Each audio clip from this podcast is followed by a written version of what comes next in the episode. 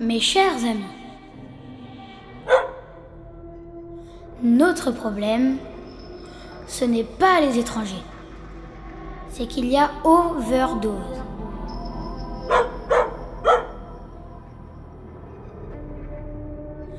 Comment voulez-vous que le travailleur français qui habite à la Goutte d'Or, où je me promenais il y a trois ou quatre jours, qui travaille avec sa femme et qui, ensemble, gagne environ 15 000 francs et qui voit sur le palier à côté de son HLM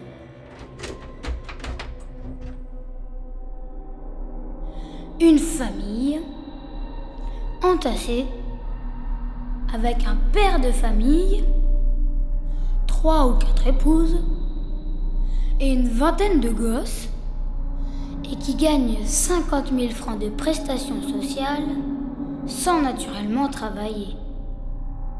Si vous ajoutez à cela le bruit et l'odeur, eh bien le travailleur français sur le palier devient fou